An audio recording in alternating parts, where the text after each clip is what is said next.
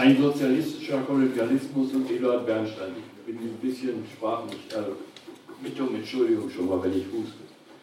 Eduard Bernstein, der 1872 mit Freunden in die Sozialdemokratische Arbeiterpartei Eisenacher Programms eingetreten war, arbeitete als Bankangestellter und in seiner Freizeit für die Partei in Berlin und im Umland. Er beschreibt seine politischen Überzeugungen für diese Zeit als zwischen Marx und Düring stehend. 1878 ging er in die Schweiz, um für den sozialistischen Mäzen Karl Höchberg als Sekretär zu arbeiten.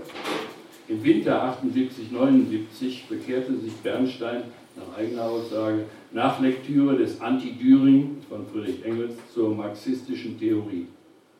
In Deutschland unterdrückte zeitgleich die Bismarck-Regierung mit Hilfe der Sozialistengesetze, vorhin schon erwähnt, alle sozialdemokratischen Bestrebungen.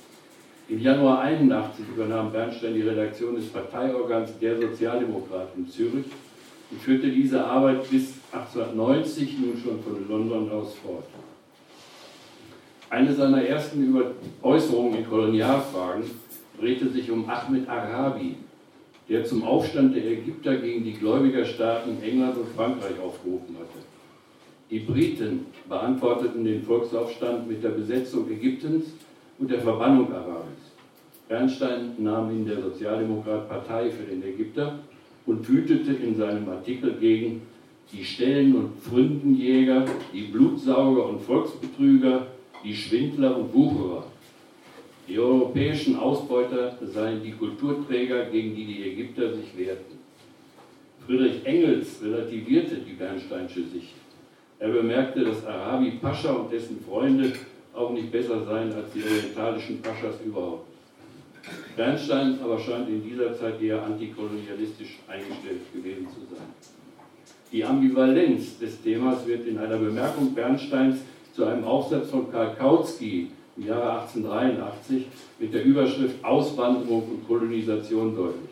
Bernstein fragte, ob denn dieses Afrika überhaupt Eigentum der Neger bleiben soll oder ob die Vertreter einer höheren Kultur, wichtiger Begriff, nicht das Recht haben, es derselben zugänglich zu machen. Mit der Kritik an der Art und Weise der Kolonialisierung, wie diese bisher betrieben worden sei, zeige er sich selbstverständlich einverstanden. Mitte 1884 belegt sehr wahrscheinlich Bernstein, in der Sozialdemokrat, durch Zitate aus dem Kapital, dass Karl Marx argumentiert habe, Kolonisation bedeutet Akkumulation von Kapital und das wiederum erzeuge nichts anderes als eine Anhäufung von Elend. Das sei kurz zusammengefasst der Standpunkt Marx und damit der Standpunkt der Sozialdemokratie in der Kolonialfrage. Das sei der einzige Standpunkt, den ein Proletarier einnehmen würde. Diese vorrevisionistische Haltung verdeutlicht auch Bernsteins Argumentation im Dampfersubventionsstreit 1884-85.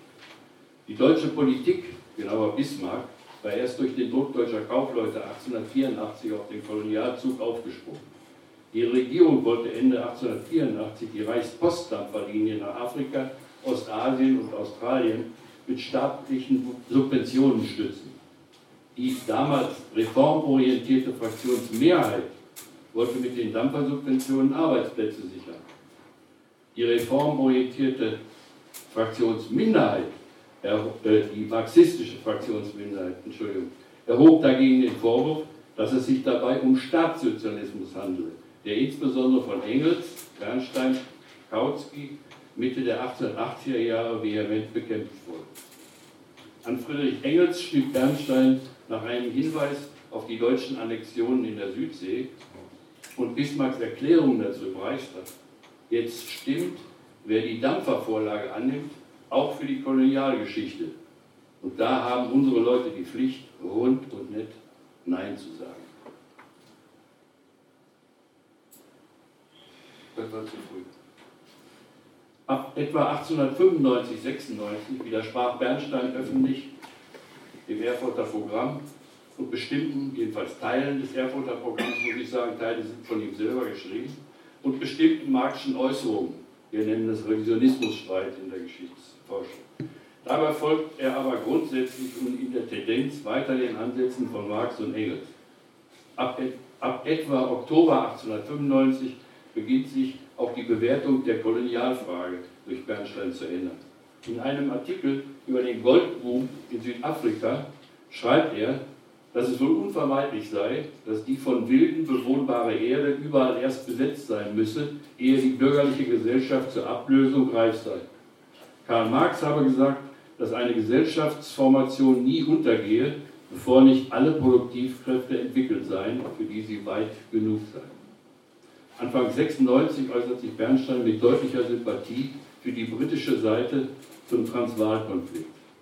Der Bauerngeist der Buren und der Geist halbfeudaler Grundbesitzer äußere sich im bornierten Partikularismus und im zähen Widerstand gegen alle modernen Entwicklungen. Um kein Gemeinwesen lasse sich im 19. Jahrhundert eine chinesische Mauer ziehen. Auch in Südafrika müsse ein modernes Staatswesen aufgebaut werden. Die vermeintliche Deutsch, deutsche Blutsverwandtschaft mit den Buren dürfe nicht dazu führen, dass die Interessengemeinschaft Deutschlands mit Großbritannien aufs Spiel gesetzt werde. Ebenso bewertete Bernstein den Zweiten Burenkrieg von 1899 bis 1902. Nee, ich bin immer zu schnell. Den Vorschlag des britischen Sozialisten Ernest Belfort Becks zu einer konsequent übernationalen Politik der Sozialdemokratie, die ohne Rücksicht auf die sogenannten nationalen Interessen extrem antikolonialistisch geprägt war, fand Bernstein absolut widersinnig und utopistisch. Dagegen sah er einen Vorschlag des französischen Sozialistenführers Jean Jaurès mit großem Wohlwollen. Jaurès verfolgte eine Art positiver sozialistischer Kolonialpolitik, die erstens kriegsverhindert angelegt sein sollte, zweitens überall für die besiegten Völker und die unterworfenen Rassen die humanste Behandlung und die größten Sicherstellungen verlangte und drittens versuchte, die ökonomischen Faktoren stärker zu internationalisieren. Ein halbes Jahr später schrieb Bernstein über die hochzivilisierten großen Kulturvölker Europas, hier war Großbritannien vorrangig gemeint, die legitime Freiheitsinteressen bestimmter Völker zu unterstützen hätten, sich aber kulturell nicht entwicklungsfähigen oder willigen Völkern gegenüber unfreundlich verhalten dürften. Selbstverständlich dürfe man bestimmte Methoden bei der Unterwerfung der Wilden nicht unterstützen, aber man könne nicht grundsätzlich bekämpfen, dass Wilde unterworfen und ihnen gegenüber das Recht der höheren Kultur geltend gemacht werde. Bernstein wandte sich gegen Angriffe des Bretton Woods wegen seiner These von der höheren Kultur und einer damit verbundenen kulturchauvinistischen negativen Haltung gegenüber den Wilden. Dazu erklärt Bernstein, Zitat, ich will die Eingeborenen Afrikas oder irgendeines anderen Kontinents durchaus nicht übervorteilen oder abgeschlachtet sehen.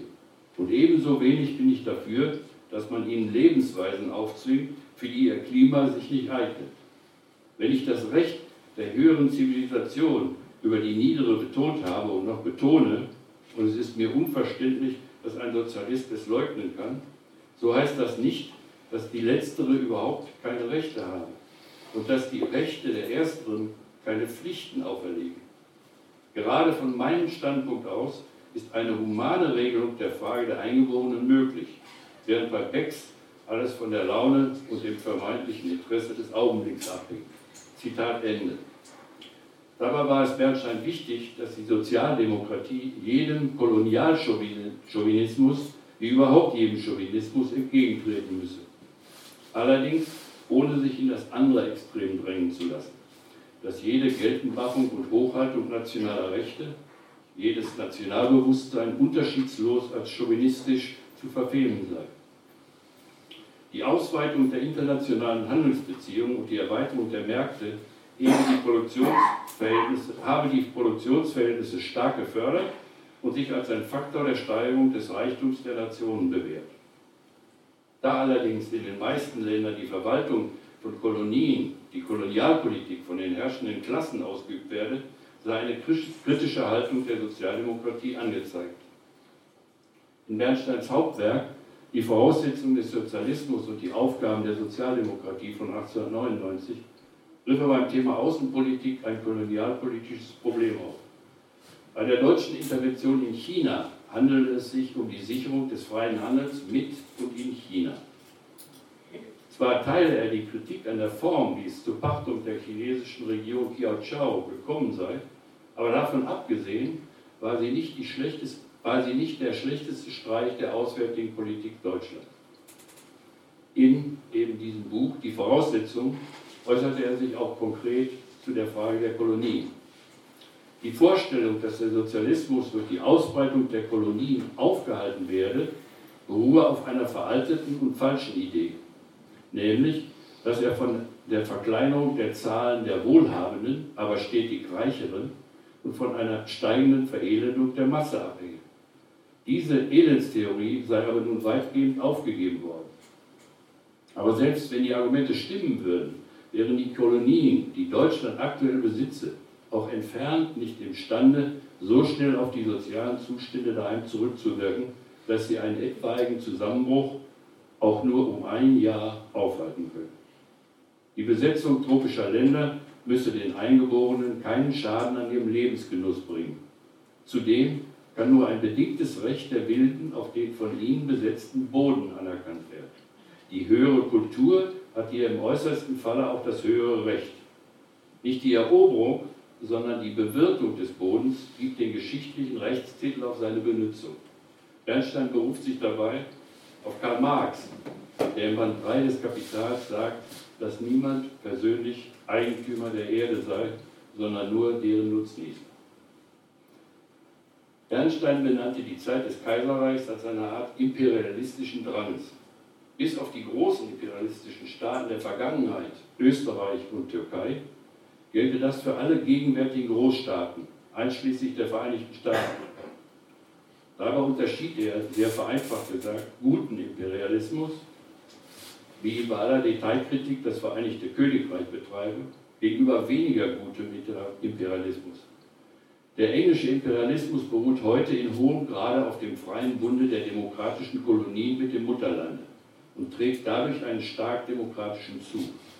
Dagegen hebe sich Frankreichs Imperialismus ab, der trotz republikanischer Regierungsform eine weniger gute Form des Imperialismus darstelle, der seine Kolonien nämlich zentral und eng an das Mutterland angebunden, angebunden führe.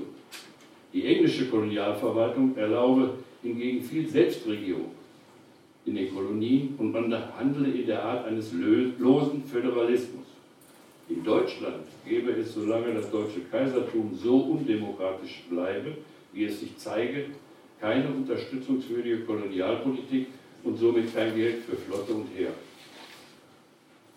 Im Jahr 1900 formuliert Bernstein die Theorie eines über allen nationalen, individuellen Sonderrechten stehenden Kulturrechts. Dazu beruft er sich wiederum ausdrücklich auf Marx, Engels und Lassalle. Er argumentiert, dass ohne koloniales Vordringen unserer Wirtschaft das Elend in Europa noch unendlich größer sei und dessen Ausrottung noch ferner läge. Selbst gegen das Schuldkonto der Kolonialgläubiger gehalten, fällt der Vorteil, den die Kolonien gebracht haben, immer noch sehr tief in die Waagschale. Was die konkreten Bedingungen in einer Kolonie angehe, so sei die Sozialdemokratie selbstverständlich der natürliche Anwalt der Eingeborenen die unter die Oberherrschaft oder Schutzherrschaft ihres Landes geraten. Jede Aktion unterliege der Parlamentskontrolle und keine Unternehmung dürfe den Grundsätzen der Sozialdemokratie widersprechen. Für den Konfliktfall setzte Bernstein auf eine Weiterentwicklung des internationalen Rechts. Die Internationale hatte sich in Amsterdam 1904 und in Stuttgart 1907 gegen eine kapitalistische und indirekt auch gegen eine sozialistische Kolonialpolitik entschieden. Dagegen argumentierte Bernstein. Man dürfe die Kolonialpolitik nicht rein negativ betrachten, sondern wir müssen eine positiv-sozialistische Kolonialpolitik treiben. Wenn man konsequent sei, müsste man ansonsten die Vereinigten Staaten den Indianern zurückgeben. Da ist was dran. Der kapitalistischen Kolonialpolitik müsse eine sozialistische entgegengesetzt werden. Es sei sicher besser, wenn, wenn beispielsweise der Kongo unter der Herrschaft eines Parlaments stände, in das die Arbeiterklasse ihre Vertreter sendet, als wenn er von einer rein kapitalistischen Privatgesellschaft ausgebeutet wird. Auf dem SPD-Parteitag 1907 in Essen wurde die Ablehnung einer sozialistischen Kolonialpolitik für die Deutsche Partei festgeschrieben. Im Nachgang wurde die Rolle August Bebels ein wenig anders übrigens als das, was wir vorher gehört hatten, äh, kritisch hinterfragt. Bebel hatte nämlich im Reichstag in der Diskussion über den Nachtragsetat für die Schutzgebiete, also für die Kolonien, der Kolonialpolitik nicht so grundsätzlich widersprochen, wie es viele Sozialdemokraten sich gewünscht hatten. Zitat. Meine Herren, dass Kolonialpolitik getrieben wird, ist an und für sich kein Verbrechen. Kolonialpolitik zu treiben kann unter Umständen eine Kulturtat sein. Es kommt darauf an, wie Kolonialpolitik getrieben wird. Genau das drückte die Sicht Bernsteins und anderer reformistisch-revisionistischer deutscher Sozialdemokraten aus. Heftige Kritik des Parteiorgans Vorwärts gegen eine sozialistische Kolonialpolitik setzte Bernstein seine Auffassung entgegen, dass eine gewisse Vormundschaft der Kulturvölker gegenüber Nicht-Kulturvölkern eine Notwendigkeit sei. Er begründete dies mit konkreten Beispielen. So hätten Österreich in Bosnien und der Herzegowina, England in Ägypten und Frankreich in Tunesien wirkliche Kulturarbeit geleistet und ebenso den Wohlstand in diesen Regionen gehoben und die Lage der ärmeren Bevölkerung verbessert. Er leugne nicht, dass die Geschichte der Kolonialpolitik mit Blut geschrieben sei und es von empörenden Gräueltaten aller Art nur so strotze. Aber diese Gräuel hätten kapitalhungrige Freibeuter begangen, die mit Söldnern auf eigene Faust Kolonialpolitik betrieben hätten. Man müsse für die Eingeborenen das Maß von Freiheit und Selbstständigkeit fordern, das ihre Entwicklung vertragen bringt. Ziel müsse sein, die vollständige Emanzipation der Kolonien anzustreben. Bernsteins Erläuterung seines Kulturbegriffs ist sehr interessant. Dort, wo die Bedingungen für die größte Vermehrung der Lebensmöglichkeiten auf gleichem Raum, der größten materiellen, intellektuellen, ästhetischen Bereicherung des Lebens und die größte Wertung des Menschen als Persönlichkeit sind, da sei auch die höhere Kultur. Genau das habe Lassalle in seiner Schrift Der italienische Krieg und die Aufgaben Preußens im Auge gehabt, als er forderte, dass das Recht der Volksgeister auf eigene Existenz daran geknüpft sei, dass ein sich in eigener Weise entwickelnder und mit dem Kulturprozess des Ganzen Schritt haltender Volksgeist da sei. Andernfalls wird die Eroberung ein Recht. Mit Daten aus britischen Kolonialgebieten versuchte Bernstein zu belegen, dass in ihnen der Hunger besser zurückgedrängt worden sei als in benachbarten, nicht kolonisierten Gebieten. Man müsse auch mit zukünftigen Bedürfnissen rechnen und stehe bei der Siedlungsfrage mit den europäischen Kulturvölkern im Wettbewerb. Er sei der Letzte, die mongolische Gefahr zu übertreiben, aber er sei auch nicht blind gegen das Vordringen des Mongolentums und die Probleme, die das mit sich bringen. Heute seien damit die amerikanischen, australischen Arbeiter befasst, zukünftig werde es die gesamte Arbeiterschaft weltweit beschäftigen. Da guckt einer schon in das Gastarbeiterproblem. In der zweiten Marokko-Krise 1911 wird deutlich, wohin sich Bernsteins Sicht in Sachen Außenpolitik und Kolonialismus wendet. Immer stärker sieht er die Bedeutung des internationalen Rechts, beispielsweise in der Algeciras-Akte von Januar 1906. In keinem Fall dürfe Krieg als Handlungsoption in Frage kommen. Jörn Wegner sieht bei Bernstein einen der bedeutendsten Ansätze sozialdemokratischer Kolonialdiskurse. Er habe eine stark vom Entwicklungsparadigma beeinflusste Theorie geschaffen, mit der er als erster konsequent versuchte, die Kolonialpolitik für seine Sozialismusvorstellung realistisch nutzbar zu machen. Ein vorletztes Zitat. Bernstein, Kolonialtheorie ist ohne den Revisionismus nicht erklärbar. Bei aller Kritik an den heute indiskutablen Vorstellungen von Zivilisation, Entwicklung und Kultur zeigt doch gerade Bernsteins Betonung der vermeintlich vorhandenen Pflicht den zutiefst humanen Ansatz seiner Vorstellung von Kolonialpolitik, deren Prämissen eben in der Entwicklung der Verbesserung der Lebensbedingungen lagen. Zitat Ende. Bernstein habe sich dagegen gewandt, dass Gebiete der Erde einzelnen Personen oder Völkern gehören können.